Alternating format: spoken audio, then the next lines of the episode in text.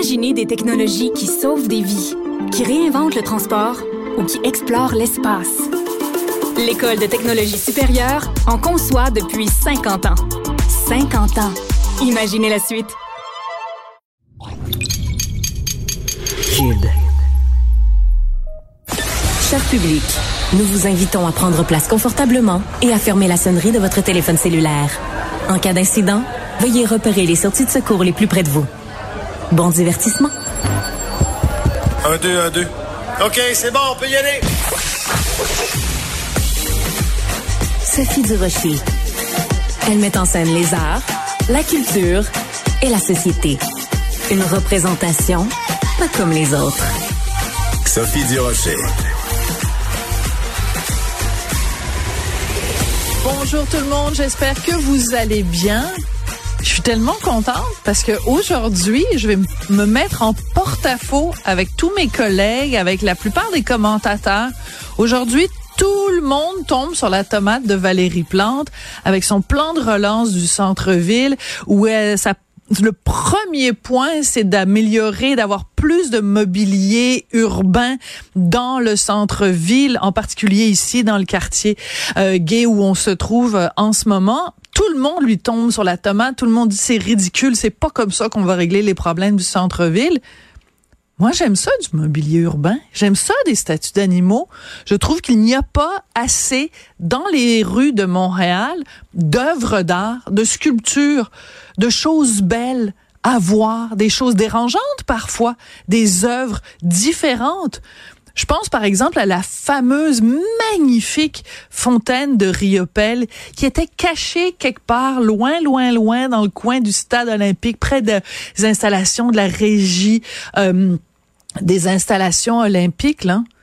On l'a prise, la fontaine. On l'a mise devant le centre de commerce mondial. On l'a mis, de, pardon, devant la caisse de dépôt et de placement dans le vieux Montréal. Ben, c'est un point de ralliement. Les gens se disent, on se donne rendez-vous devant la fontaine de Riopelle. Il y en a pas suffisamment d'œuvres d'art dans les rues de Montréal. Même l'anneau, j'ai fini par l'aimer. L'anneau, ça en prend plus. Ça en prend pas moins. Oui, peut-être que c'est pas la solution, mais c'est un des éléments du fait que on va se promener dans les rues de Montréal, on va se promener dans les rues du centre-ville, il va y avoir des sources de beauté. Venez pas me dire qu'il y a trop de sources de beauté dans la ville de Montréal. Plus on en rajoute, plus on va être heureux. C'est tellement laid, il y a des coins qui sont tellement laids, si on peut rajouter des petites gouttes, même à dose homéopathique, des petites gouttes de beauté dans cette ville qui est parfois si moche, c'est certainement pas moi qui vais m'en plaindre. Plus de beauté, plus de culture, plus d'œuvres d'art. Je pense que je suis pas mal votre seul allié aujourd'hui, Madame Plante. Pré, pré, je vous préviens, ça arrivera pas souvent. Mais vous pouvez prendre la journée d'aujourd'hui, je me la marquer d'une petite croix blanche. Imaginez des technologies qui sauvent des vies, qui réinventent le transport ou qui explorent l'espace. L'École de technologie supérieure en conçoit depuis 50 ans. 50 ans. Imaginez la suite. Bonjour, je peux prendre votre commande? Oui, je vous prendrai le sandwich, le délice du Sud.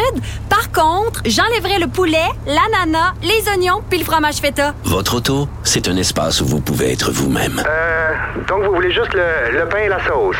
Oui, monsieur. Elle mérite d'être bien protégée et vous méritez d'être bien accompagné. Trouvez la protection la mieux adaptée à votre auto avec Desjardins Assurance et obtenez une soumission en quelques clics sur desjardins.com. Protégez vos dépôts, c'est notre but. La SADC protège vos dépôts dans les institutions fédérales, comme les banques. L'AMF les protège dans les institutions provinciales, comme les caisses. Oh, quel arrêt! Découvrez ce qui est protégé à vos dépôts sont protégés.ca. Qu'elle soit en avant ou en arrière-scène, Sophie Durocher reste toujours Sophie Durocher. Quel plaisir aujourd'hui de recevoir Rémi Villemur que vous entendez euh, régulièrement dans les émissions de mes collègues. Mais moi, aujourd'hui, je l'ai pour moi. Je suis tellement contente. Rémi Villemur qui est étudiant au doctorat en sociologie. Un jeune pour parler des vieux. Parce que bon, quand tu m'as envoyé ton sujet, tu m'as dit on va parler des aînés, Rémi. Mais euh, parlons des vieux. Pourquoi utiliser un euphémisme d'aînés? Parlons des vieux. Écoute, euh, je suis d'accord avec toi. Moi, je veux Oui. pas heurter inutilement. Donc, euh, Je sais qu'il y en a qui, qui, ne veulent pas se faire appeler vieux. C'est pas un combat pour moi de rétablir le mot vieux dans le vocabulaire québécois. Donc, allons-y avec aîné. Alors, euh, il y a plusieurs chroniqueurs du Journal de Montréal, Journal de Québec, qui soulèvent justement la façon dont on traite les vieux euh, au Québec euh, dans des CHSLD euh, insalubres. ça t'a inspiré une réflexion? Ben, c'est que on peut trouver ça choquant. Je pense que c'est ton cas, c'est le mien, mais c'est pas le seul signal d'alarme qu'on nous a lancé depuis déjà bon 10, 15, 20 ans. Euh, bon, après, des écureuils, des coquerelles, des souris, des rats. C'est moins drôle. C'est déjà quatre affaires que je veux jamais retrouver à l'intérieur de quatre murs. Euh, moi, déjà, si tu veux me donner la chienne dans la vie, mets-moi devant un rat, c'est terminé. Je, je, me transforme soudainement en petite fillette. Hein. Donc, Alors, tu, tu ne participeras jamais à Sortez-moi d'ici ou ce genre d'émission-là. Ben, c'est encore drôle. T'as un rat dans la forêt, c'est pas un rat sur mon, sur mon sofa. C'est pas la même affaire. C'est vrai. Mais là, donc, on a des gens vulnérables, des gens qui euh, se reposent. Hein, c'est ça, être euh, aîné. C'est arriver à un âge où on a plus beaucoup d'énergie pour se battre contre une bestiole, pour euh, endurer ce genre de stress-là supplémentaire. Et moi, j'ai, bon, petite confidence. Moi, j'ai un ami qui a fait de la prison. D'accord. Puis des fois, on parle beaucoup de des conditions de détention, et j'ai vraiment l'impression que dans les CHSLD, c'est pire qu'en prison. Oui, puis même, si je ne m'abuse, tu vas des fois euh, faire des ateliers de poésie dans les prisons. Oui, Est-ce que je me trompe? Ça fait, ça fait déjà un moment que j'y suis allé, mais j'y suis allé, puis bon, euh, j'ai vu les couloirs, j'ai pas vu les cellules, mais mon ami qui a fait de la prison m'a parlé des cellules dans les prisons et dans les pénitenciers, qui sont deux établissements différents. Oui. Et selon la lourdeur de la peine, deux ans moins un jour, etc. Exactement. Puis dans les deux cas, là, j'ai vraiment l'impression que les conditions sont plus difficile dans les CHSLD. Est-ce que c'est normal, ça? Non, ah, ce n'est pas normal. Salutations mon ami, là, mais il méritait pas euh, une télévision dans sa chambre, un repas euh, gastronomique, il méritait pas ça. Hein? Oui. Donc, écoute, c'est un, une difficulté qu'on a, donc les conditions, puis c'est pas juste ça. Regarde, l'été dernier, OK, en août, moi j'animais ici et j'ai appris à un moment donné, on a reçu quelqu'un ici qui travaille, qui a une entreprise qui vend des gadgets, hein, mhm. des GPS qu'on met en dessous des semelles des aînés pour les retrouver. Donc, on est rendu là, là on pousse les vieux parce qu'il n'y a pas suffisamment de gens qui les surveillent ou alors les familles les ont abandonnés. On se rappelle l'histoire de la mère de Gilles Duceppe. Absolument. Qui était morte, écoutez, le mot c'est frigorifié, là. Absolument, parce que pour ceux qui s'en souviennent pas, elle habitait dans une résidence euh, pour aînés, en plus une résidence qui coûtait excessivement cher. C'était vraiment pas un endroit public, c'est un endroit privé et ça coûtait très cher de loyer chaque mois.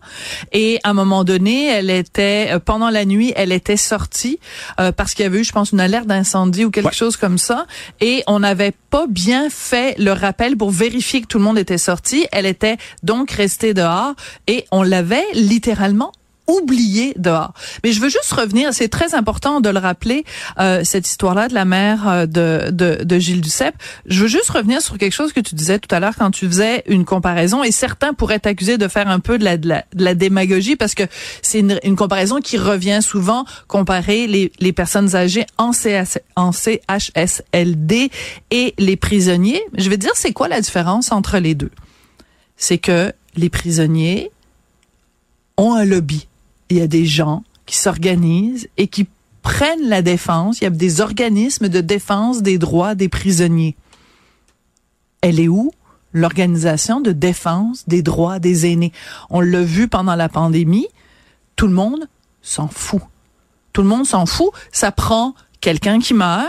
Et même pendant la pandémie, il y avait des dizaines et des dizaines de personnes âgées qui mouraient.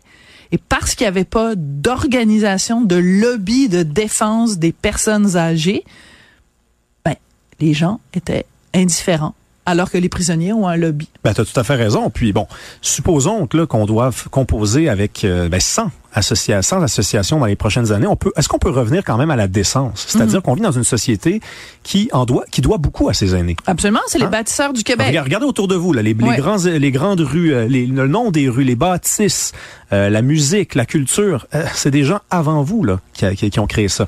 Donc, il faut leur, on leur doit quelque chose. Et la décence, c'est le minimum, c'est le strict minimum là. Ça veut dire vous avez, vous avez 75, 80 ans, il n'y a pas d'écureuil dans votre chambre. Ça, c'est le minimum, là. OK? Et quand l'écureuil est chassé, on peut parler, bon, de soins supplémentaires. Qu'est-ce qu'on leur sert à manger? Est-ce qu'il y a des activités? Est-ce que ces gens-là sourient dans la journée? Est-ce que ces mm. gens-là ont une visite dans la journée? Ça, c'est la décence, là. La décence. Oui, mais non, ce, qu'on leur offre au Québec, c'est l'aide médicale à mourir. Euh, D'ailleurs, c'est un sujet dont tu voulais parler avec moi parce que euh, ben, on n'est pas nécessairement d'accord. Moi, selon moi, l'aide médicale à mourir, c'est euh, une des plus grandes avancées sociales des dernières années. Euh, je suis extrêmement fière qu'au Québec, on ait été euh, la première province canadienne à offrir ça euh, à nos citoyens. Je pense que ça a été un magnifique travail de transpartisanerie et je vois par exemple exemple, en ce moment, les discussions qu'il y a, par exemple, en France au sujet de ce que eux appellent l'euthanasie. Enfin, les, la terminologie est pas du tout la même là-bas. Et le consensus social en France n'existe pas, alors que nous, il a, il existe déjà depuis longtemps, et même à tel point qu'on est au Québec l'endroit au monde où il y a le plus de gens qui bénéficient J'utilise vraiment le mot bénéficie euh, à, euh, qui bénéficie de l'aide médicale à mourir. Toi, tu as des questions morales et éthiques face à l'aide médicale à mourir. Oui, ben après, moi je pense aussi que ce qui, ce qui est un progrès, euh, s'il est poussé à l'extrême, n'est plus un progrès. Regarde, par exemple, si on prenait l'exemple du Québec, puis qu'on se disait, ben au Québec, euh, on a été la première, je, dis n'importe quoi, là, on a été la première province à euh, rendre légales les opérations de genre, là, pour faire bon, mm-hmm. transformation de genre. Ben, si on, on considère que c'est un progrès, mais que dans dix ans, on se rend compte que on bat toutes les sociétés dans le monde, peut-être qu'il faudrait se dire, ben là, est-ce qu'il y a des gens qui se font, qui subissent des transformations et qui devraient pas en, subir, tu sais? Donc, c'est ça qui est arrivé avec l'aide médicale à mourir. Mm-hmm. C'est-à-dire qu'on été la première province à l'établir. Aujourd'hui, là, ce qui sépare la première position et la deuxième, c'est pas euh, un demi pour cent, là, c'est 2-3% Les Pays-Bas sont deuxième à comme 4-5% On est premier à 7 et tous les experts le disent ça va aller en augmentant. Donc là, imaginez-vous, dans 5-6 ans, il risque d'avoir une personne sur 10 au Québec qui meurt, qui aura eu accès à ce soin-là. Moi, je pense que, et les médecins le disent, il y a des gens qui demandent de mourir alors que leur, leur situation est pas, euh, elle est curable. Euh, ils, ils, ils, sont dans dépression, ils sont seuls, et c'est pour ça que le mot suicide assisté, l'expression suicide assisté revient, hein, parce que ben, quand on vous demandait de quitter ce monde parce que vous avez une maladie qui peut être traitée mais que vous vous sentez seul, ben, on appelle ça demander de l'aide pour se suicider. Par contre, je vais te répondre quelque chose d'assez simple et tous les médecins à qui j'ai parlé, que ce soit docteur Lucie, que ce soit docteur No à Québec, euh, No, docteur No NAUD, là, c'est pas, pas le docteur No de, enfin bref. Ça me, de James Bond. Ah non, non, non. C'est ça. Alors tout ça pour dire que tous les experts, j'ai fait énormément d'entrevues là-dessus, disent la chose suivante, c'est qu'il y a tellement de balises, il y a tellement de balises que c'est impossible en 2024 au Québec que quelqu'un qui ne correspond pas en tout point à tous les critères euh, ait accès à l'aide médicale à mourir. En plus, à partir du moment de la date où tu le demandes, il s'écoule trois mois. Euh, entre le moment où tu le demandes et le moment où tu peux y avoir accès. Ça veut pas dire que tu l'as tout de suite, mais que tu peux y avoir accès. Euh, tu dois, euh, il y a des consultations avec deux médecins qui sont des médecins indépendants l'un de l'autre et indépendant de ton médecin soignant ou ton médecin de famille. Et à plusieurs reprises pendant ces trois mois, on revient vers toi pour te demander est-ce que vraiment ta motivation est encore là? Est-ce qu'elle est Est-ce que ta souffrance est vraiment euh, extrême? Et au moment où on passe à l'acte, où le médecin donc procède à l'aide médicale à mourir, cette journée-là également avant de procéder. On te re, re, repose la question. Il faut qu'on s'assure également qu'il n'y a pas de pression de ta famille, qu'il n'y a pas de pression de ton entourage. Autrement dit, dans un cadre légal, on s'est doté de tellement de balises que c'est, c'est, c'est faux ou en tout cas, c'est, c'est pas juste de dire que il y a euh, que c'est comme tu sais t'as juste à claquer des doigts et que bon euh, au Québec euh, tu, tu tu veux pas te suicider tu demandes à quelqu'un de le faire à ta place puis le gouvernement paye pour bien entendu mais il y a quelques mois les mesures ont été allégées Hein, pour accéder à l'aide médicale à mourir, les probabilités à l'avenir qu'elles se durcissent. Élargies, oui, élargies. Oui, bon, elles, ont été élargies. les possibilités à l'avenir qu'elles se durcissent, elles sont plus faibles qu'elle ne s'élargisse. Donc, je pense qu'on se dirige vers un, disons, de plus en plus d'indulgence face à cette mesure-là. Et en France, en passant, les gens sont autant en faveur de l'aide médicale à mourir. Il y a un consensus à travers la population. J'ai consulté les sondages. La seule, la, seule différence avec la France et le Québec, entre la France et le Québec, c'est qu'en France, on a le courage de tenir ce genre de débat-là. Moi, j'avais lu les travaux de la commission il y a quelques années, puis il y avait eu très peu de philosophes qui avaient été invités, très peu d'anthropologues, très peu de sociologues. Ça, finalement, ça avait été un débat entre des médecins. Donc, euh, on a eu ce qu'on a, ce qu'on a mérité. Bon, ben écoute, c'est intéressant. Je suis contente, Rémi, que pour notre euh, notre collaboration d'aujourd'hui, on soit pas d'accord. Ben oui. Alors qu'habituellement, dans la vie de tous les jours, mon Dieu, on s'entend toujours bien. Ouais, ouais, ouais. Ça va plutôt bien. Ben, tant mieux, c'est comme ça que c'est intéressant. Et euh, ben, c'est bien la preuve qu'à Cube, toutes les opinions euh, s'affrontent. Le consensus, on n'aime pas ça. Un peu plate. Ah, c'est tellement plate. Merci beaucoup, Rémi Merci, Villemur. Sophie. Je rappelle que tu es étudiant au doctorat en sociologie. À un moment donné, on va enlever le mot étudiant, puis on va juste dire docteur Villemur. Oui, je, normalement, mais je peux pas sauver personne, par contre. C'est ça. Merci beaucoup. Bye bye. Merci. J'accepte avec, euh, avec fierté la direction, les commandes. Non, non, pas les commandes. Votre maison, c'est un espace où vous pouvez être vous-même. J'accepte d'être l'entraîneur-chef des Orignaux Atomes 2B de l'école. Mon amour, moins fort, la petite dame. Ah, excuse, excuse. Tu parles à qui? Elle mérite d'être bien protégée. Et vous méritez d'être bien accompagné. Trouvez la protection la mieux adaptée à votre maison avec Desjardins Assurance et obtenez une soumission en quelques clics sur desjardins.com. Les rencontres de l'air. Lieu de rencontre où les idées se bousculent. Où la libre expression et la confrontation d'opinions secouent les conventions. Des rencontres où la discussion procure des solutions. Des rencontres où la diversité de positions enrichit la compréhension. Les rencontres de l'air. On va tout de suite rejoindre Jean-François Barry qui va nous parler euh, non pas de culture, non pas de société, mais de culture et de société et de sport, tout ça mélangé. Et t'es donc, t'es donc bon, toi, Jean-François Barry, d'arriver à faire un lien entre tout ça. Ben, effectivement, aujourd'hui, il y a un petit lien. Puis, euh, je sais que tu m'as tu m'as dit, j'aime ça des fois quand on parle de sport Ben ensemble. oui. Évidemment, pas les pointages, puis l'analyse de y avait-tu un hors-jeu, puis le, le but, as-tu déplacé, des affaires de même. Ça, ça je garde ça pour euh, avec l'émission de Mario puis Alexandre. Garde Mais ça pour les des- gars. Ouais, quand il y a des sujets euh, d'actualité, mais qui touchent la société, on en Ouais. discute ensemble. Puis euh, hier, donc, c'était le match du Canadien contre l'Avalanche du Colorado, et euh, ça n'a pas fait grand bruit. Moi, je savais pas avant de me brancher pour regarder la partie. C'était le match de la fierté Hmm. euh, que la Ligue nationale a tenu pendant des années. Mais souviens-toi, dans les dernières années, Oui, ça il y a avait des euh, controverses. Controverse, particulièrement l'année dernière où plusieurs joueurs ont décidé de pas porter le chandail. Ce que les joueurs faisaient, ce que la Ligue demandait, c'est que les joueurs pratiquent avec un chandail avec le logo, avec les couleurs de la fierté. Et entre autres, chez le Canadien l'année passée, Gourianov avait dit, moi je le porterai pas. Puis là, ça avait, on avait plus parlé du fait qu'il le portait pas que tous ceux qui ont décidé de, le- de le porter. Et c'était triste d'ailleurs, parce que, mais en fait, il avait invoqué, si je ne m'abuse, des questions, bon, parce qu'il est d'origine russe, Oui. et euh, ben, en Russie, on sait qu'il y a énormément de de- d'homophobie, pas juste l'homophobie euh, ordinaire, là, une, une homophobie vraiment pour ce coup-là euh, institutionnelle, systémique, euh, gouvernementale, et donc euh, lui disait, ben si j'appuie la cause de l'homosexualité, euh, ben ça va contre les valeurs de mon pays. Ou quelque- en gros, Ouais, hein, c'était à peu près ça. Là. aussi Oui, il craignait pour sa famille qu'il y ait des euh, répercussions. Puis, Bon, bref, un je- petit peu tiré par les cheveux, là. Mais il y en a eu tellement l'année passée que la Ligue nationale a décidé d'enlever cette journée-là, même Ouais. qu'ils ont recommandé maintenant qu'on qu'on n'en fasse plus. Le Canadien a décidé d'en tenir une quand même, ce que je, je trouve euh, euh, très très juste de leur part. C'est euh, une, belle idée. Euh, par contre, euh, là, j'ai trouvé qu'on était passé d'un extrême à l'autre. Puis loin de moi l'idée de lancer la pierre aux Canadiens parce que tu sais ils l'ont fait, ils étaient pas obligés de la, de la faire, puis ils l'ont fait. C'est juste que j'ai trouvé qu'il y avait manqué un petit peu de visibilité parce que euh, ça s'est passé avant le match, donc les joueurs avaient du, du, du ruban gommé sur leur euh, bâton aux couleurs euh, LGBTQ+. Tout un statement.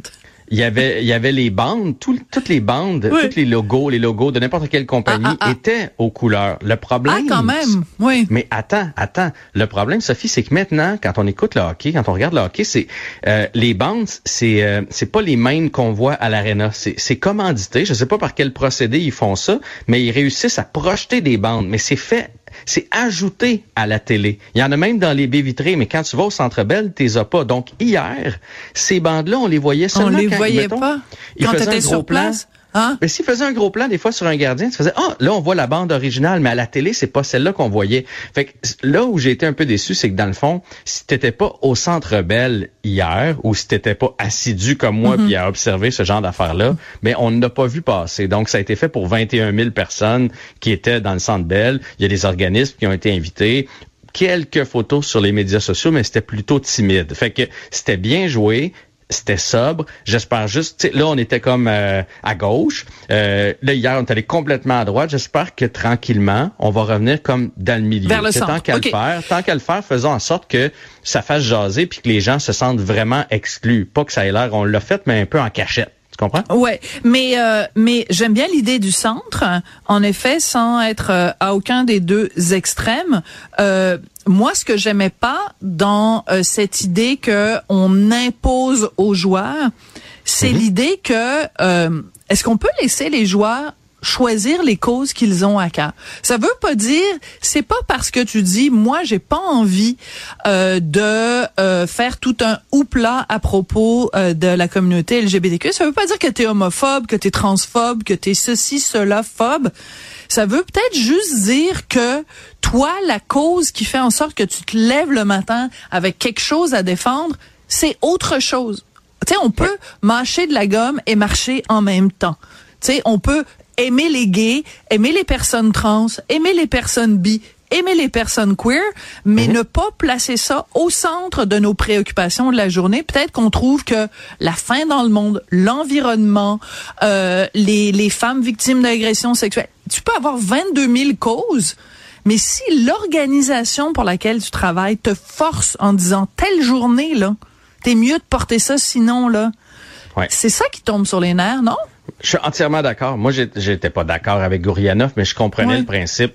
Nous-mêmes, on travaille pour des compagnies. Puis tu sais, le jour où on est dit, tu vas porter ce chandail-là telle journée en ondes, on ferait, ben, des fois oui, puis des fois peut-être que non. Tu sais, puis fait que je, je comprenais ça. Fait que, ça soit joué par le Canadien, je trouve ça bien.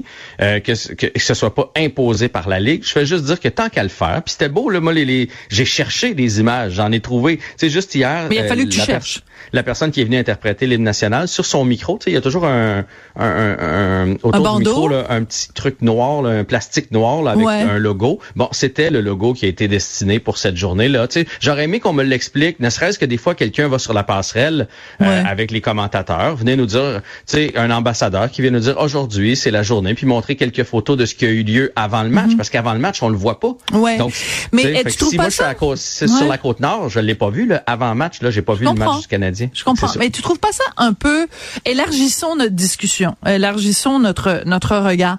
Je trouve pas ça un peu hypocrite. C'est-à-dire que est-ce que quelqu'un pense concrètement que euh, le fait de mettre un petit bandeau avec le sigle, tu sais, de l'arc-en-ciel, que ça va vraiment avoir un impact versus, par exemple, faire des déclarations, s'impliquer, euh, aller dans les écoles pour parler aux gens, pour dénoncer l'intimidation des jeunes euh, euh, qui sont euh, qui euh, qui ont une orientation sexuelle autre que hétéro. Tu sais, moi j'ai les, les les symboles des fois, tu sais, porter des rubans de ci, puis des rubans de ça, puis des des fois, je trouve que c'est un petit peu la solution de facilité, de même que on est à l'ère des, réseaux sociaux, puis il suffit de mettre un petit pouce en l'air sur une publication ou de mettre le drapeau de la Palestine pour appuyer la cause, puis tout ça. Je trouve que c'est un peu la, la solution de facilité. Moi, j'ai de l'admiration pour des gens qui prennent parole, vont manifester des fois pour des causes avec lesquelles je suis pas d'accord, mais au moins ils font quelque chose de concret versus un petit pouce en l'air, un logo, un petit truc, un machin en plastique. Je trouve que c'est un peu la solution de la facilité. Ouais, ben, je, je suis pas en désaccord avec toi. Puis peut-être qu'il y en a qui le font hein, dans, dans, dans leur vie personnelle. On- Il y a peut-être plein de joueurs du Canadien qui sont amis avec plein de gens de la communauté puis tout ça, puis qui le mettent pas nécessairement sur euh, sur les médias sociaux. Fait que moi, je- l'année passée, Martin Saint-Louis l'avait dit. Il y a plusieurs joueurs qui l'avaient dit. Hier, les joueurs avaient l'air heureux là, de, de, de faire ça pour euh, pour la cause. Puis euh, aussi, c'est que la cause, elle est. Je trouve que dans cette journée-là, on, on on met beaucoup euh, l'accent sur LGBTQ, mais c'est toute la diversité, euh, c'est toute l'inclusivité que, que la Ligue nationale voulait mettre euh, de l'avant. Puis d'ailleurs, dans le logo qui a été dessiné hier, il y a ça aussi. Puis je trouve qu'on on devrait mettre davantage l'emphase là-dessus sur les nouveaux arrivants, entre autres euh, au Mhm. Québec. Tu sais, les nouveaux arrivants, on veut les intéresser au hockey, on veut qu'ils comprennent notre culture, puis pourquoi on est si bouillant quand on Mhm. regarde le Canadien, tout ça. On veut aussi que les gens, parce que c'est un sport souvent qui coûte très cher, le hockey, que des gens un peu moins fortunés aient la chance de, de le pratiquer. Euh, tu sais, fait que je, je trouve qu'on devrait mettre l'accent sur plus comme l'inclusivité que la fierté ou la différence. Mhm. On inclut tout le monde dans, dans, dans, dans notre sport euh, national. Je trouve que l'accent devrait être mis là-dessus euh, davantage. Et parlant d'inclusivité, même les, les, les gens comme moi qui connaissent rien au hockey, tu as mentionné le nom de quelqu'un, c'est Martin Saint-Louis, c'est ça? Lui, c'est l'entraîneur. OK, Oui. c'est ça. Eh, pas, pas, pas mal quand même. Hein? Ça s'en vient, là.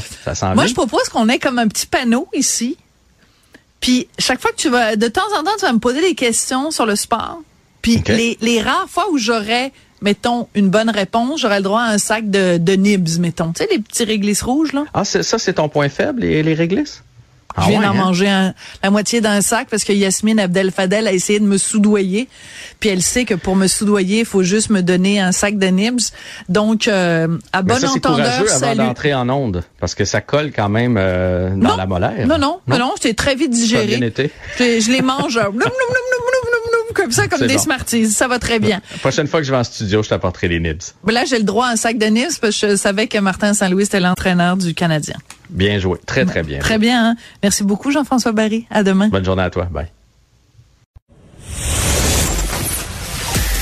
Sophie Durocher. Divertissante. Elle sait comment se donner en spectacle pour vous offrir la meilleure représentation. Vous l'avez sûrement vu, vous l'avez sûrement lu dans le Journal de Montréal, Journal de Québec. On peut observer en ce moment une recrudescence alarmante d'agressions sexuelles dans le milieu du sport amateur. Certains parlent même carrément d'une épidémie. Alors, sans parler de cas en particulier, puisqu'il y a bien sûr le cas de ce coach euh, de karaté qui euh, occupe les nouvelles, mais sans parler précisément de ce cas-là, euh, puisque c'est devant la justice, je trouvais que c'était important quand même aujourd'hui de réfléchir à la façon dont on peut aider les athlètes, la façon aussi dont on peut prévenir ce genre d'événement. J'avais envie d'en parler avec Sylvain Croteau, qui est directeur général de Sport Aid. Monsieur Croteau, bonjour. Bonjour. Merci d'avoir pris le temps de nous parler. On voit que vous êtes dans votre automobile, donc merci beaucoup d'avoir pris le temps, malgré le fait que vous soyez en déplacement, pour euh, prendre une petite pause avec nous euh, à Cube. Euh, quand on parle d'épidémie de cas d'agression sexuelle dans le monde du sport amateur, est-ce que vous trouvez que d'abord cette expression-là, ce terme-là, est-ce qu'il vous semble exagéré à vous? Ben, j'ai envie de dire qu'il n'est pas approprié dans le sens où je pense qu'il est plus juste de dire qu'on en parle davantage, que la fenêtre est ouverte sur qu'il y a une conscientisation, qu'il y a une prise de conscience, un éveil collectif. Euh, de là à dire qu'il y en a davantage, qu'il y en a plus qu'avant, ça, malheureusement, on ne sera jamais en mesure de pouvoir affirmer ça. Euh, parce que ça prend un point de départ, ça prend un point de comparaison. Une chose qui est certaine, c'est qu'on en parle davantage. Les gens n'hésitent pas à en parler, les gens n'hésitent pas à dénoncer, à demander de l'aide, à, à dénoncer des situations, des agresseurs. Alors ça, ben, force est d'admettre que oui, on assiste à quelque chose qui est important, puis, que, puis ce que nous sommes en train de faire actuellement est tout à fait important aussi parce que ça nous permet d'éduquer, de sensibiliser, d'éveiller le grand public à ces comportements qui, euh, malheureusement, sont acceptés, sont banalisés, sont normalisés parce qu'on est dans le contexte sportif. Voilà, parce que la ligne est toujours mince, surtout quand on parle évidemment de jeunes. Euh, la ligne est mince, mais quand même assez évidente entre ben viens, je vais te mettre la main sur l'épaule, je vais te toucher pour te placer pour que quand tu fais telle prise de karaté ou quand tu te positionnes pour le ski, euh, je vais je vais te placer. La différence entre ça et bon des attouchements. Euh, c'est, c'est, mais il s'agit de, évidemment de ne pas dépasser cette ligne-là. Euh, mais je veux revenir sur quelque chose que vous venez de dire parce que vous dites on en parle davantage. Il y a eu une libération de la parole, de la même façon que par exemple avec le mouvement où MeToo, on a libéré la parole dans le milieu du cinéma, dans le milieu de la télévision, dans plein d'autres domaines. Mais est-ce que dans le milieu du sport, il n'y avait pas justement une omerta? Parce que quand il y a des coachs qui donnent des bons résultats sportifs, tout le milieu autour dit ben non, faut pas en parler parce que regarde, on va arrêter de gagner des médailles, on va arrêter de gagner des championnats. Donc il y, a, il y avait une omerta quand même avant. Ben, moi, j'ai envie de dire, euh, il y avait et il y a encore. Ah oui? Euh, puis là, je je veux pas dramatiser, je veux pas faire peur aux gens parce que le sport demeure un endroit extrêmement positif lorsque le sport est pratiqué dans des conditions qui sont positives, euh, des conditions qui font en sorte que euh, les jeunes sont respectés, leur sécurité, leur intégrité respectée. Euh, mais malheureusement, on assiste à des situations, des phénomènes où oui, la loi de l'Omerta euh, sévit encore. Il y a des gens dans la pratique sportive qui acceptent des comportements qui banalisent des comportements sous prétexte que c'est la voie à suivre, Mhm. sous prétexte qu'avec certains entraîneurs, ben c'est le prix à payer. Euh, ben là, on s'aperçoit et, et là, quand on entend des victimes, on s'aperçoit que la performance à tout prix, malheureusement, ça a un prix. Ouais. Alors nous, chez Sportaid, je dis toujours la même chose. On n'est pas contre la performance parce que le sport fait appel au dépassement de soi, Mhm. euh, à des exploits, à la performance. Mais quand la performance se négocie au prix de la sécurité des individus, au, prix- au prix du respect des règlements qui régissent un sport, là, nous, on s'élève contre ça. Et oui, fort malheureusement, il y a une espèce d'omerta qui existe encore, euh, qui font en sorte que ben, en quelque sorte, ça, ça légitime des agresseurs. Puis on est coupable par association Mm. quand, quand on accepte des comportements et qu'on tourne le regard parce que cet entraîneur euh, est synonyme de victoire, de succès, euh, de revenus dans certains cas pour des clubs, parce que euh, à la clé, lorsqu'un entraîneur remporte des championnats, des bannières, ben il y a des organisations pour lesquelles ça signifie la présence de partenaires, de commanditaires. En effet. Alors, je vais faire un parallèle avec le milieu culturel, puisque c'est un milieu que je connais bien. Euh, vous avez évidemment entendu parler de Gérard Depardieu. Pendant des années, sur les plateaux de tournage, il avait des comportements déplacés et les gens disaient, ah, pff, c'est Gérard. Et j'ai l'impression que dans le milieu du sport, il s'appelle peut-être pas Gérard, il s'appelle peut-être Philippe ou Marie ou mais on hausse les épaules en disant ouais, ben c'est Marie. Ouais, ben c'est Philippe. Et donc on pardonne à cause de la personnalité ou de l'importance de l'individu en question, puis on accepte l'inacceptable et on tolère l'intolérable. Oui, ben ça chez nous, c'est quelque chose nous qu'on dénonce euh, depuis des mois, des années, l'inaction euh, des gens, des témoins, euh, parce que euh, bon, un, un individu qui a un comportement inacceptable, ça demeure le comportement d'un individu. Je suis pas en train de le banaliser, euh, mais si nous autour on fait rien, on accepte tout ça et qu'on Mhm. n'agit pas, ben on est coupable par association. Et, et ce que On j'ai est envie complice, ouais.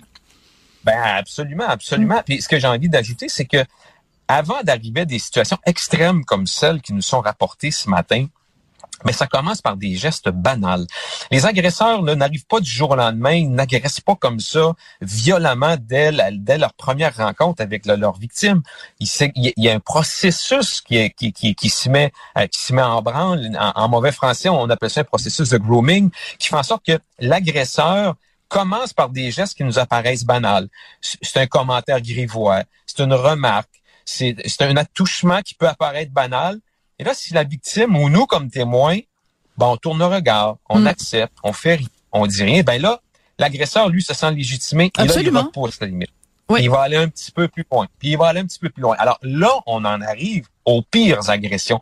Mais tout ça a un point de départ et c'est l'espèce de banalisation à laquelle on assiste. Et ça, nous, chez Sportaid, c'est quelque chose, quand vous dites, euh, ah ben, on sait bien, c'est, c'est crotto. Hey, combien de fois on entend ça? Mais là, il Mhm. faut cesser d'entendre ça. Tout on à a fait. tous un rôle à jouer. Mais je trouve ça très important euh, ce que vous dites, cette responsabilisation là, et euh, de garder les yeux ouverts. Et dès qu'on voit un comportement qui nous, on, des fois on a, on a comme juste un drôle de sentiment. Ben, je pense qu'il faut agir dès le début en, en, en allant fouiller un petit peu. Euh, il fait quoi votre organisme Sportaise pour que les gens comprennent bien à quel point vous euh, où vous vous situez dans la géographie humaine du milieu sportif. Ben, en fait, nous, euh, dans bientôt six ans, euh, on a d'abord euh, lancé le 1er mai 2018 un service d'écoute et d'accompagnement en ligne, une espèce de telle-aide, mais spécifiquement dédié à l'écosystème sport, loisirs, plein air au Québec. Donc, 24-7, les gens peuvent nous rejoindre pour valider des comportements, prendre de l'information, puis ben e- exprimer des choses, des situations qu'ils vivent. En parallèle de ça, nous, Sportaid, quand on a vu le jour, on voulait aussi avoir un effet à long terme. On voulait pas se contenter d'agir en mode curatif. Alors, c'est pour ça qu'on a vu dès le départ à créer des outils, des activités pour accompagner euh, les différentes parties prenantes dans l'écosystème sport, loisirs, plein air au Québec pour éduquer, sensibiliser, responsabiliser l'organisation pour changer les comportements euh, d'une manière durable. Alors donc, on a développé différentes approches des outils, des activités qui font en sorte que nous pouvons éduquer les tout petits avec des bandes dessinées, par exemple, dans les explorateurs et les débrouillards. On a des activités pour les adolescents, pour les entraîneurs, pour hmm. les, les, les, parents, les gestionnaires de clubs, d'organisations. Alors, nous, on est vraiment dans un mode curatif avec un service d'écoute, d'accompagnement, d'orientation pour vraiment aider les gens qui vivent des situations difficiles, victimes ou témoins. Puis, en parallèle, on accompagne aussi les organisations qui veulent euh, changer les choses, qui veulent vraiment changer les choses dans leur milieu, euh, éduquer leur milieu, accompagner leur milieu pour bien les outils. Écoutez, c'est très important cette discussion qu'on a, euh, cette discussion collective qu'on a tous ensemble dans la société, parce que le sport, ça peut tellement être quelque chose d'enrichissant, de nourrissant, de stimulant, de valorisant. Et quand il y a comme ça des pommes pourries, ça évidemment euh, rejaillit sur le reste, mais il faut pas oublier la base. Quelle belle chose que le sport. Et je pense que vous en êtes un, excellent représentant, Monsieur Croteau. Donc encore une fois, merci d'avoir pris du temps pour nous en parler. Puis je réfère tout le monde, hein, si vous êtes dans le milieu sportif ou des loisirs et que vous avez besoin de parler, votre ligne donc est ouverte 24 heures sur 24, 7 jours sur 7. C'est important de le mentionner. Merci beaucoup, euh, Sylvain Croteau. Vous êtes directeur général de Sported.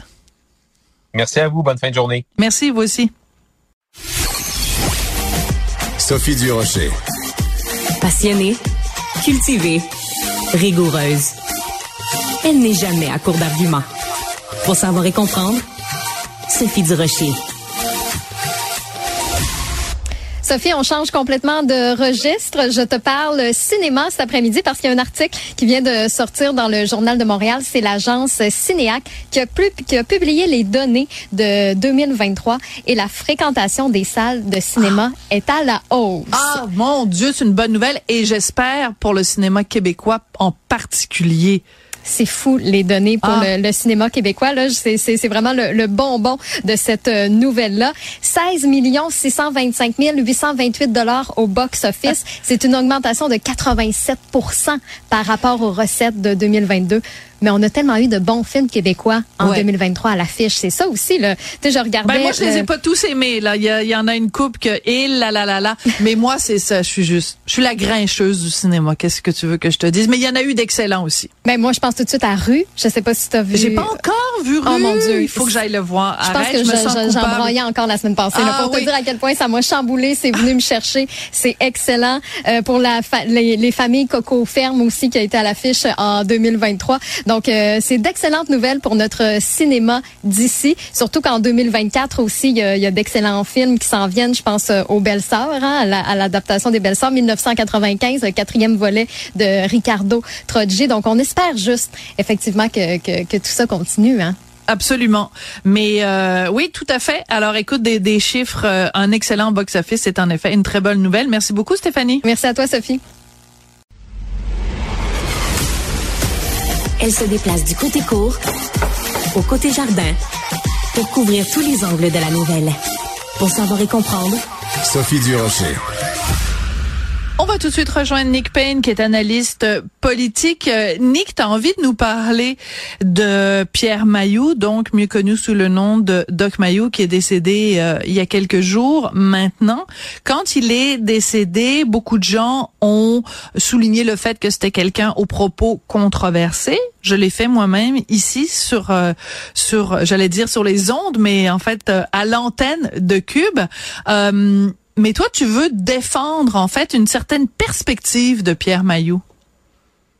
Ah, c'est un bon choix de mots. C'est hein? bon, on s'est pas parlé. Je, oui, enfin, disons, j'aimerais apporter un autre éclairage, mais je suis pas, le, je ne serai pas le grand défenseur de M. Mailloux qui a dit toutes sortes de choses, euh, les toutes plus sulfureuses les unes que les autres.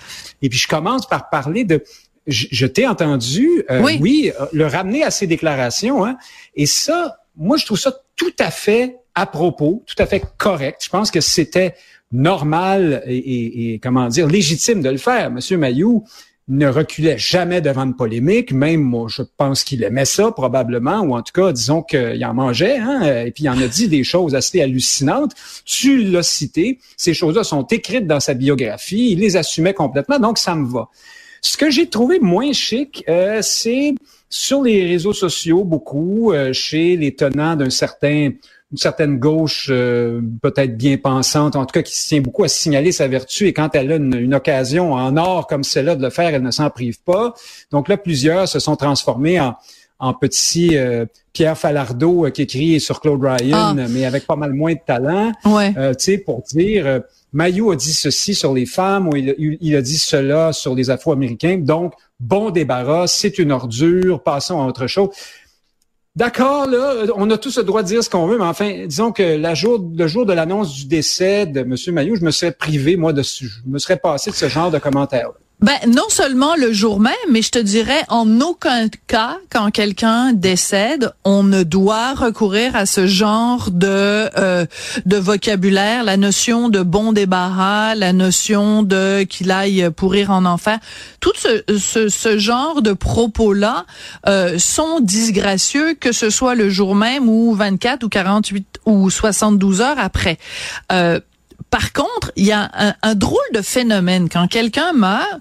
Euh, dans l'esprit de certains, c'est comme si tout d'un coup cette personne-là devenait une sainte euh, en accédant à la mort euh, en même temps que la personne décède, une auréole apparaît tout d'un coup au-dessus de sa tête. Et ça, c'est un phénomène qui est exactement le phénomène inverse de ce que tu nous décris. Mais ce phénomène-là aussi est agaçant. Comme si, parce que la personne est morte, on n'a plus le droit de dire quoi que ce soit et de rappeler quoi que ce soit de son parcours, c'est comme si on prenait euh, du Ajax puis qu'on nettoyait le parcours. À la personne vient de mourir, on va dire que des choses positives à son sujet. Et ça se passe dans la société, mais ça se passe dans une famille aussi.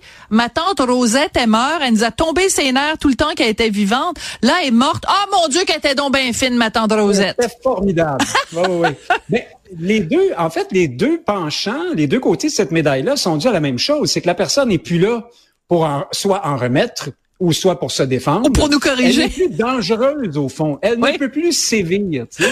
Alors là, il s'agit, dans un cas, de la javeliser, de la rendre fréquentable, ou dans un autre cas, de dire des horreurs sur elle. Tu vois ça beaucoup en politique aussi. Euh, pour certains fédéralistes, à partir du moment où René Lévesque ou Jacques Parizeau sont plus là, tout à coup, ils deviennent des références. Hein? Mm. Alors qu'ils les traitaient de nazis avant. Euh, bon, euh, c'est un peu le, c'est un peu la même chose qui se produit.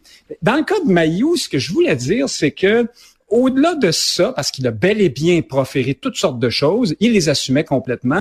Je, moi, j'ai été auditeur de son émission dans les années, écoute, là, quoi, 90, début 2000 ou plus tard, là.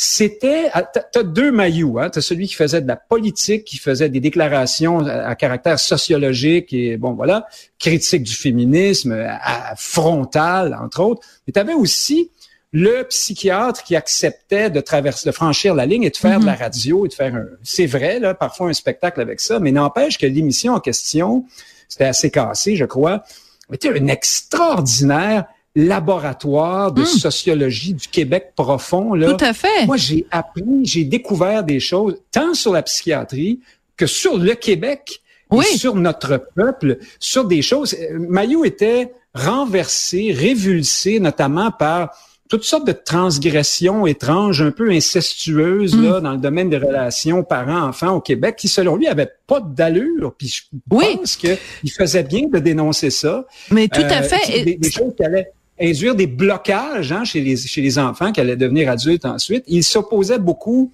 à la fessée. Hein? Euh, à l'époque, il n'y a pas beaucoup de monde encore qui parlait de ça. Lui était très, très, très furieusement opposé à ça. Euh, il dénonçait toutes sortes de choses comme ça. Donc, c'était aussi quelqu'un avec un propos tout à fait euh, euh, intéressant là, pour ceux que ces autres propos mm-hmm. euh, plus, plus, controversés auraient, dérangé. Je pense qu'on oublie un peu trop facilement cette, cette partie-là du personnage qui, à mon sens, est essentielle. Moi, ça m'a beaucoup intéressé cette, ce cheminement-là qu'il a eu, qui était, je comprends, hein, après ça, que les ordres professionnels soit mal à l'aise, tout croche avec ça. Qu'est-ce que c'est que cette idée d'une consultation à la radio? Euh, bon, mais n'empêche que il a fait œuvre aussi d'éducation populaire dans ce dans le département là, de, la, de, la, psychologie humaine au sens large, disons. ça, je trouvais ça intéressant et beaucoup plus intéressant que les espèces de trucs habituels de courrier du cœur avec Madame Chose, Monsieur Chose, et pour faire des conseils de, de psychopop à, la graisse de bine qui, qui mènent pas à grand chose finalement. Mais ce que tu dis à propos de, de l'analyse que euh, Pierre Mailloux faisait de la société québécoise et de ce mal qui la ronge, qui est un mal qui est tabou, euh, et que lui a dénoncé donc qu'il a démystifié, qui est le mal de l'inceste, c'est extrêmement important. Le, le, il a, il a agi comme un révélateur pour la société québécoise en mettant en mots et en permettant aux gens qui l'appelaient de nommer ça parce que bon, des agressions sexuelles, déjà, les gens n'en parlent pas, les gens hésitent à dénoncer, mais quand c'est intrafamilial, encore plus tabou et le fait que ce soit si prépondérant dans la société québécoise, c'est un autre tabou. Tu sais, Michel Tremblay en a parlé. Il y a beaucoup de pièces de Michel Tremblay où, sans le nommer expressément, on fait allusion à ça. Tu sais, des pères un peu trop, c'est un peu trop, ouais, c'est ça. Tu sais, le père qui va voir sa fille danser, puis tu sais, c'est comme, non, c'est pas, c'est mm. pas normal. En tout cas, bref. Tout ça pour dire que quiconque euh, offre cette, ce miroir-là à la société québécoise pour qu'ils puissent mieux s'y voir, mieux se connaître et se guérir, j'applaudis évidemment. Euh, sauf que tu peux pas euh, te baser là-dessus et excuser, disons, d'autres d'autres déclarations. On est on est d'accord, on est d'accord là-dessus. Non, c'est ça. Mais c'est vrai que et c'est là que le pont se fait vers l'autre maillot, c'est qu'il faisait tout ça dans une absence forcenée et absolue de rectitude politique. Oui, mais ça, moi, j'adore les gens qui en ont pas de rectitude politique. Moi aussi, j'ai une forme d'admiration pour ça, y compris lorsque ce qu'ils disent me révulse. un détail stupide, tu vas me dire, par rapport à d'autres choses qu'il a dites, mais il se vantait beaucoup de jamais payer d'impôts. Moi, ça, ça m'énervait, ça. Euh, je trouvais pas ça correct de ben donner cet exemple-là. Mais voilà, bon, écoute, je le trouvais épais, tu sais, franchement, de dire des trucs comme ça. Mais en même temps, il, euh, par exemple, pour plusieurs jeunes hommes, comme j'étais à l'époque, euh, il, faisait, il, allait euh, faire sonner, résonner quelque chose qui nous faisait du bien d'une certaine façon lorsqu'il prenait à partie le féminisme le plus, disons, le plus radical, ouais, ouais, le, plus abrasif. Ouais. Oui, oui. Alors, on là-dessus, Là-dessus, on peut sûrement se rejoindre parce que moi aussi, il y a des dérapages de féministes que je dénonce allègrement. Donc, euh, ben, c'est important quand un personnage meurt de montrer euh, son ombre et sa lumière, disons ça comme ça, pour reprendre euh, une chanson de Marie-Carmen. Je sais que tu aimes les références musicales, mon cher Nick Payne. Ah, surtout Marie-Carmen. surtout Marie-Carmen. Merci beaucoup, Nick. à la à la prochaine. Au plaisir. mon salut, Marie-Carmen. C'est une magnifique chanson entre ben, l'ombre et la lumière. absolument. Parlons-en pendant qu'elle est vivante. Oui, oui, tout à fait. Voilà. Merci. Salut. Sophie Durocher. Un savoureux mélange artistique de culture et d'information. L'émission s'appelle Avec pas de plan, c'est la saison 2 qui commence, c'est disponible sur Vrai à compter d'aujourd'hui. J'ai regardé les deux premiers épisodes et j'adore ça, je suis complètement accro complètement, mais complètement accro. C'est une série qui met en vedette, évidemment, Émilie Bégin et Guillaume Le Métivierge, qui est avec nous aujourd'hui. Bonjour, Guillaume. Bonjour Sophie, tant mieux si t'es accro après deux épisodes. Ça veut dire que t'aimes l'adrénaline d'une certaine façon. Ben, non seulement j'aime l'adrénaline, mais je trouve qu'il y a plein de choses dans cette série-là où on te voit, toi et ton amoureuse Émilie, faire toutes sortes de projets plus fous les uns que les autres euh, en Gaspésie, parce que il y a trois choses que j'aime. Des gens qui se dépassent, des gens qui euh, célèbrent la beauté du Québec et des gens qui s'aiment. La relation que toi et Émilie vous avez, euh, où euh, quand tu fais des projets trop fous, elle est là comme à l'air excédée de son chum. Euh, cette dynamique que vous avez tous les deux, c'est du bonbon à regarder à la télé. Je pense qu'on voit beaucoup de drames à la télé. et si on voit pas de drame, on voit de la perfection. J'ai l'impression que tous les humains se situent un peu entre ces deux euh, ces deux pôles-là. Puis avec pas de place, c'est un peu de montrer la réalité euh, de ce que c'est que de vouloir démarrer des projets en couple, sans tomber dans le cliché euh, du, du gars niaiseux puis de la fille chialeuse.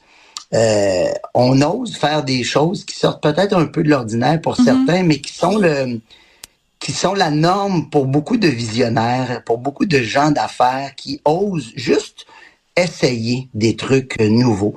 Puis je me rends compte que quand on se lance vers des, des gens, surtout en région, euh, et le mot les régions est, très très positif pour oui, moi et surtout tout à fait. ouais, ça fait office de gens généreux de gens game, pardonnez-moi l'expression, très mhm. volontaires. Ils sont partants? Oui, ils sont partants et ils sont euh, gentils, accueillants et surtout, l'entraide fait encore partie de leur histoire. D'une façon vrai. très, très, très positive, d'une façon très palpable. Et donc, d'arriver à Gaspé, d'aller rencontrer le maire, ben, d'abord que j'appelle par son prénom, Daniel. C'est pas tous les maires qu'on peut appeler par leur prénom. Mais Valérie, Valérie, on l'appelle ben, pas par son vrai nom. Bruno non plus. Euh, non, mais. Je comprends ce que tu veux dire. je comprends ce que je veux dire. Et, de lui proposer une idée un peu folle en disant, écoute, il euh, n'y a rien de concret, mais j'ai acheté un bateau pour faire du parasailing et je crois que la baie de Gaspé serait tout indiquée. Es-tu partant pour nous accueillir et surtout nous aider? Parce que quand tu as le politique de ton côté, mm. ça change beaucoup de choses. Et lui de nous accueillir en disant, puis si tu as besoin d'aide, j'ai mon beau-frère, j'ai mon pick-up aussi, je pourrais amener ton bateau. Puis là, tu fais, oh wow, j'arrive dans ce que je crois euh, qui devrait être plus mis à l'avant euh, au sens de l'humanité en général, avec tout ce qu'on vit de très dramatique. Tu sais. Alors c'est ça avec pas de plan, c'est la découverte d'un endroit, mais avec des yeux un peu différents. On s'est promené, on a commencé l'émission avant même d'avoir le, le hockey des diffuseurs et des hum. producteurs. On s'est dit, ouais. Mon Dieu. Vous avez mis la charrue avant les bœufs? Absolument. Et c'est ce qui fait toute la différence, en fait. Parce que ben, c'est que c'est un peu comme d'attendre ton permis euh, au niveau de la ville. Et Dieu sait que j'ai de l'expérience là-dedans. Ça peut faire des plus beaux immeubles, mais ça fait des, euh, des casse-têtes et des cauchemars euh, aussi. J'adore, j'adore. Alors moi, ce qui m'a absolument fasciné, c'est qu'il y a donc ce projet de parasailing dans la baie de Gaspé. Ça, c'est projet numéro un. Après ça, tu as Émilie, qui elle a projet numéro deux, qui est de faire un jean qui porte son nom, mais qui a pas juste son nom, mais qui a aussi sa personnalité qui lui ressemble et de le faire évidemment en Gaspésie. Puis là, le troisième, comme si deux projets c'était pas assez, c'est vous avez acheté euh, avec des amis un un un, un, voyons, une, une, station d'essence. Là, il y a un dépanneur, puis à côté, il y a une espèce de d'endroit tout croche, délabré. Puis là, vous décidez de rénover, enfin, tu décides de rénover ça. Euh, à quel point trop c'est comme passé? C'est la question que je me pose tous les jours, Sophie. si tu pouvais m'aider, je pourrais te payer 100 pièces de l'heure pour essayer de délimiter et de départager. Je suis pas capable. Là, c'est trop. Là, c'est pas assez. écoute, je me suis lié d'amitié avec euh, le propriétaire, Alain, que je salue d'ailleurs. Charmant. Je suis débarqué là, puis euh, il me dit, écoute, je veux prendre ma retraite, je t'avance. C'est un beau petit commerce. Euh, c'est une station-service, comme tu dis, dépanneur. Il y a un salon de coiffeur, faut pas oublier. Et il y a à côté un ancien garage, un peu délabré. Il dit ça, tu pourrais faire quelque chose avec ça. Quoi, je sais pas, mais... Et j'ai été sensible à sa, à sa situation. Hmm. Puis je me suis dit, regarde si c'est donc intéressant. Jamais j'aurais pensé dans la vie me procurer une station d'essence. Mais je l'ai pas fait seul, je l'ai fait avec Magali et Francis, qui sont des amis. Magali vient de la place. Oui, mais c'est à 10 heures de route de Montréal, Guillaume. C'est pas raisonnable. 12 heures. Bon, si tu vas jusqu'à Gaspé, mais... Oui, c'est ça. c'est pas raisonnable. Tu as tout à fait raison. Par contre, une fois qu'on a fait le 12 heures, on se sent un peu chez nous. Ah, tellement. C'est tellement beau. C'est magnifique. Et Saint-Maxime de Mont-Louis, ce sont des baies. Hein? C'était alors donc t'as, Mont-Saint-Pierre. J'avais acheté un petit terrain à Mont-Saint-Pierre, bordé par une rivière. Puis c'était l'atterrissage pour ceux qui font du vol libre à Mont-Saint-Pierre. Puis je savais pas quoi faire avec ça vraiment. Puis éventuellement, j'ai découvert le petit garage grâce à un ami, Richard. Et il m'a dit, va voir le petit garage, c'est le fun. Le propriétaire a l'air gentil. Puis je me suis dit, pourquoi pas? Et à partir du moment où je me dis, pourquoi pas, faut que je dorme là-dessus, pas trop de jours. Mais une fois que ça me sort pas de la tête, je me dis, c'est peut-être une bonne idée. Au pire, souvent, ce que je me dis, je vais retaper la place et je vais la revendre. J'ai pas besoin de faire euh, de profit vraiment, sinon que de breaker even et la redonner à quelqu'un de la place. Peut-être que ce qui manquait des fois, c'est un peu euh, une bougie d'allumage. Une transmission. Alors, je retiens, je retiens deux mots de ce que tu m'as dit. J'en retiens beaucoup, mais j'en retiens deux. Pourquoi pas? Alors, peut-être que la prochaine émission, c'est comme ça que ça pourrait s'appeler. Guillaume, pourquoi pas le métier vierge? Vraiment, c'est super chouette comme émission. Donc, ça commence aujourd'hui à vrai.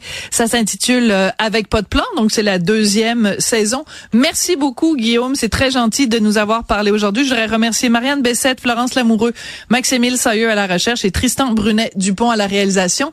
Merci beaucoup et à demain.